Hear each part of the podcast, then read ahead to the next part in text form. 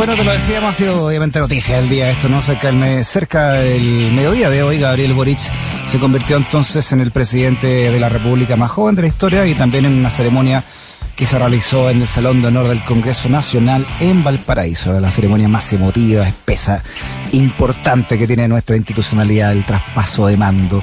Y en unas breves declaraciones a la prensa, el recién asumido mandatario señaló, comillas, sepan que vamos a dar lo mejor de nosotros para estar a la altura de los desafíos que teníamos como país. Vamos a analizar este cambio de mando y lo que se viene, lo que significa con eh, Cristóbal García Huidobro, historiador y académico también de la USACH de nuestra Universidad. Cristóbal, ¿cómo está? Nuevamente, ah, bienvenido a Razones Editoriales. Don Freddy, ¿qué tal? ¿Cómo le va? Oye, que lo, lo, hablamos al principio del programa, en la reflexión, que, que, distinto esto, este cambio de mando de otro. No es, este, no estamos cambiando solamente un presidente acá, ¿no? O sea, eh, hay, un, hay un cambio generacional, primero.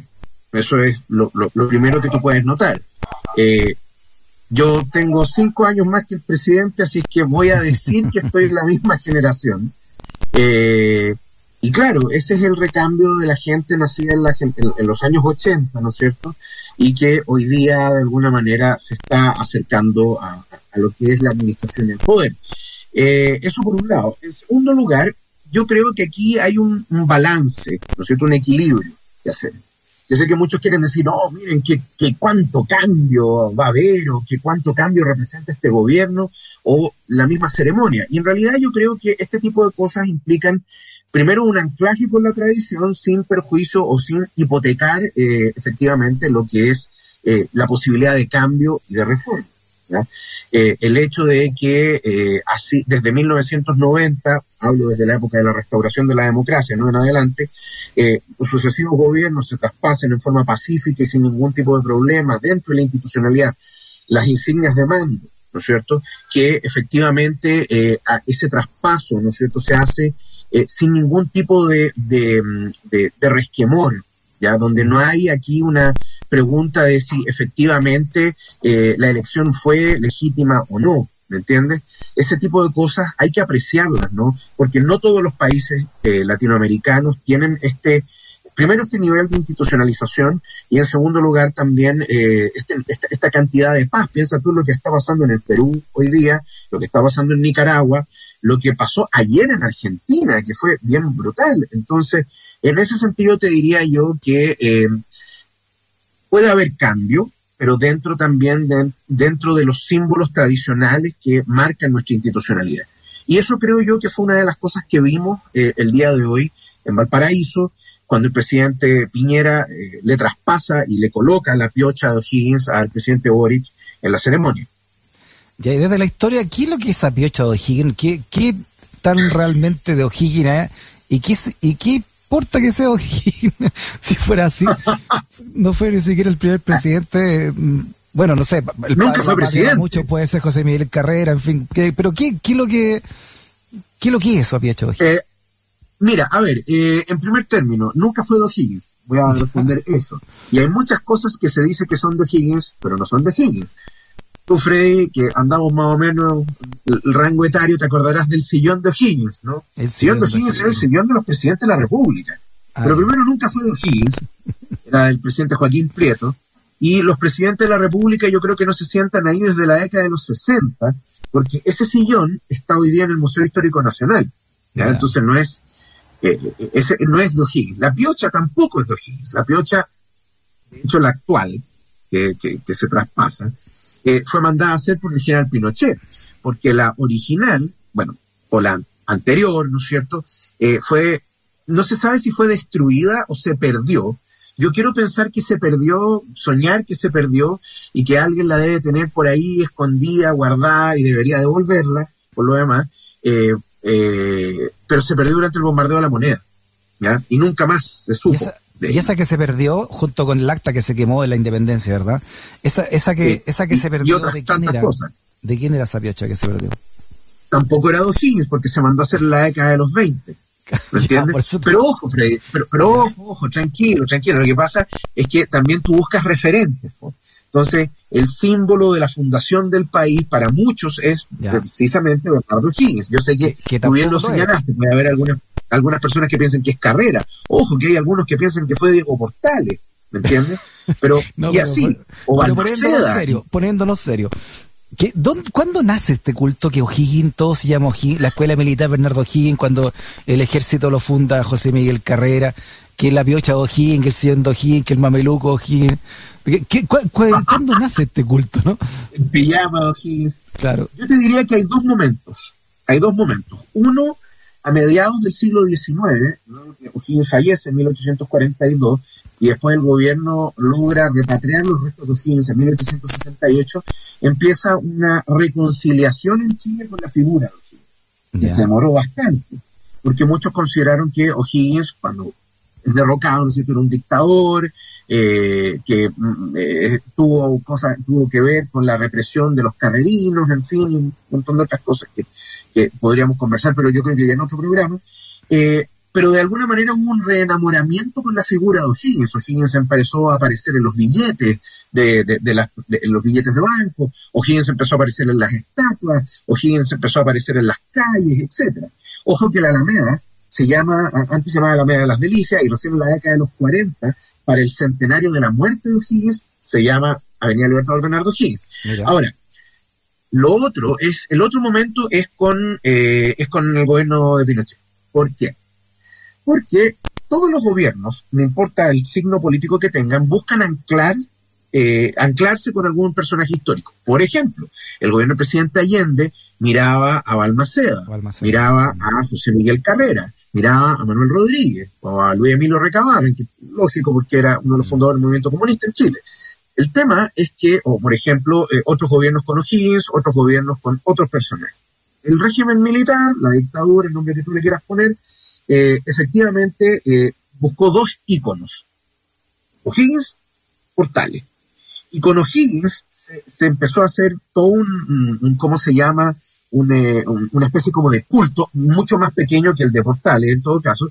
Y el mejor ejemplo, y esto se lo cuento a las personas más jóvenes que nos escuchan, en la Alameda, donde está hoy día el Paseo Bulne, antes había una construcción que parecía una pirámide maya que se llamaba el Altar de la Patria. ¿Te acordáis, Freddy? Sí, como olvidarlo. Que tenía, que tenía una llama, la llama eterna de la libertad. Eh, efectivamente era un, un automonumento al golpe de Estado, en definitiva. Eh, ya, debajo de, ese, de, ese, de esa construcción, y hasta el día de hoy, se eh, creó un nuevo mausoleo para O'Higgins, porque antes el mausoleo O'Higgins estaba en, en el cementerio general. Entonces se trasladan los restos, durante años se están custodiando en la escuela militar y se colocan eventualmente bajo la, eh, en esa cripta, ¿no es cierto?, eh, bajo a un costado de la Alameda. Entonces, eh, por un lado está toda esta cuestión del endioseamiento de Higgins, etcétera, pero ojo, que todas estas figuras en algunos momentos tienen momentos álgidos de popularidad y después bajan, después suben, después bajan, etcétera. Entonces, de alguna manera tiene que ver también con, la población que busca referentes. Ya.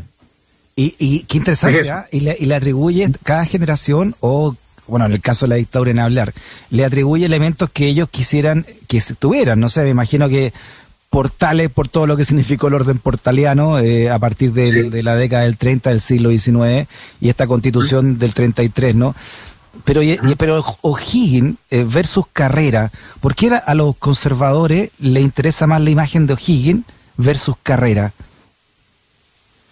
Depende a qué conservador le preguntes, porque hay, lo pienso entre, eh, así vamos a dividirlo entre conservadores y liberales, como que se pelean. Pues, eh, Carrera es como el del gusto de supuestamente la izquierda, ¿no? Pero eso es un error, porque es lo que tú mencionabas antes. ¿no? Era que hay grupos políticos que tratan de identificarse con personajes históricos, pero esos personajes históricos nunca tuvieron las características que los grupos de hoy o del presente, ¿no es cierto?, le adjudican.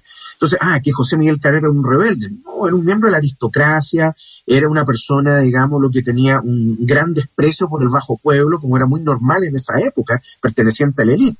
Pero ¿por qué hay grupos que les gusta más O'Higgins que Carrera? porque Carrera pareciera ser desordenado, mientras que O'Higgins era el adalid del orden. ¿Me entiendes? Orden, progreso, institucionalización.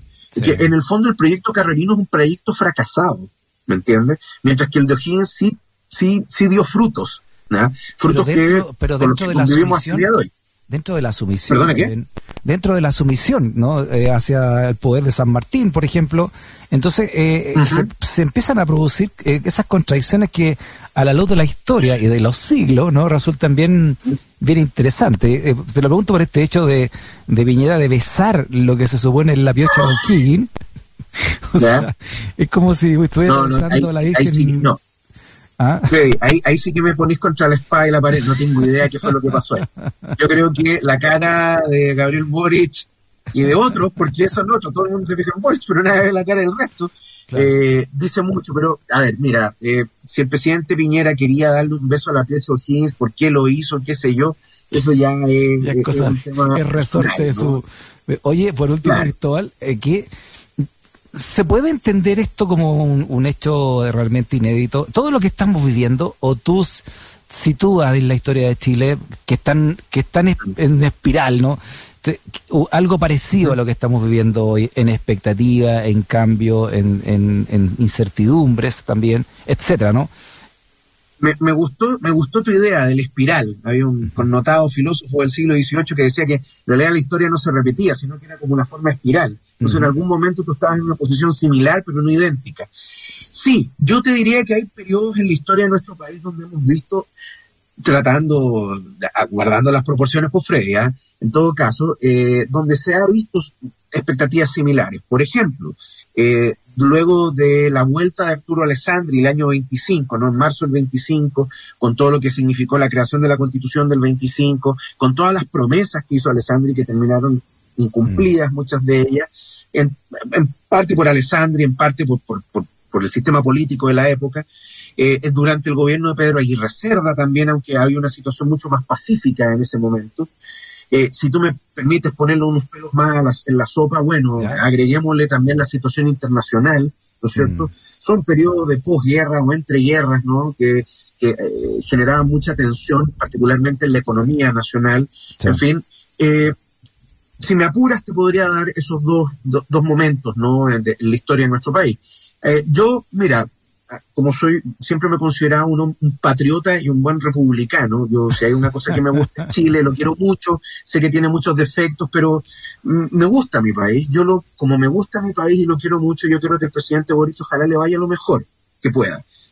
Digo lo mejor que pueda porque eh, eh, es un ser humano como cualquiera, su equipo son seres humanos también, débiles, frágiles como todos los seres humanos e imperfectos. Pero sin perjuicio de eso, yo espero que ellos logren, con el mayor patriotismo y devoción por, la, por el país y por las personas que los eligieron y aquellos que no los eligieron, que trabajen por este país porque vamos a pasar por momentos difíciles. No lo digo yo, lo dicen los analistas internacionales, lo dicen los economistas, etcétera. Entonces, tomando en consideración eso, ojalá que podamos lograr esa tan ansiada casa de todos, de las que todos hablan, pero parece que nadie hace esfuerzos para poder construirla, y eh, que lleguemos a buen puerto. Y si el gobierno del presidente Boric termina bien, yo creo, o sea, perdón, no termina, sigue y termina bien, yo creo que también eso va a ser algo muy positivo para el país y ojalá también encuentre su espacio en los libros de historia. Cristóbal García Huidoro, historiador y académico también de nuestra universidad. Cristóbal, siempre un agrado hablar contigo, ¿eh? que te bien. Chao. Muchas gracias por la invitación. Un fuerte abrazo, que te vaya súper. Nos vemos.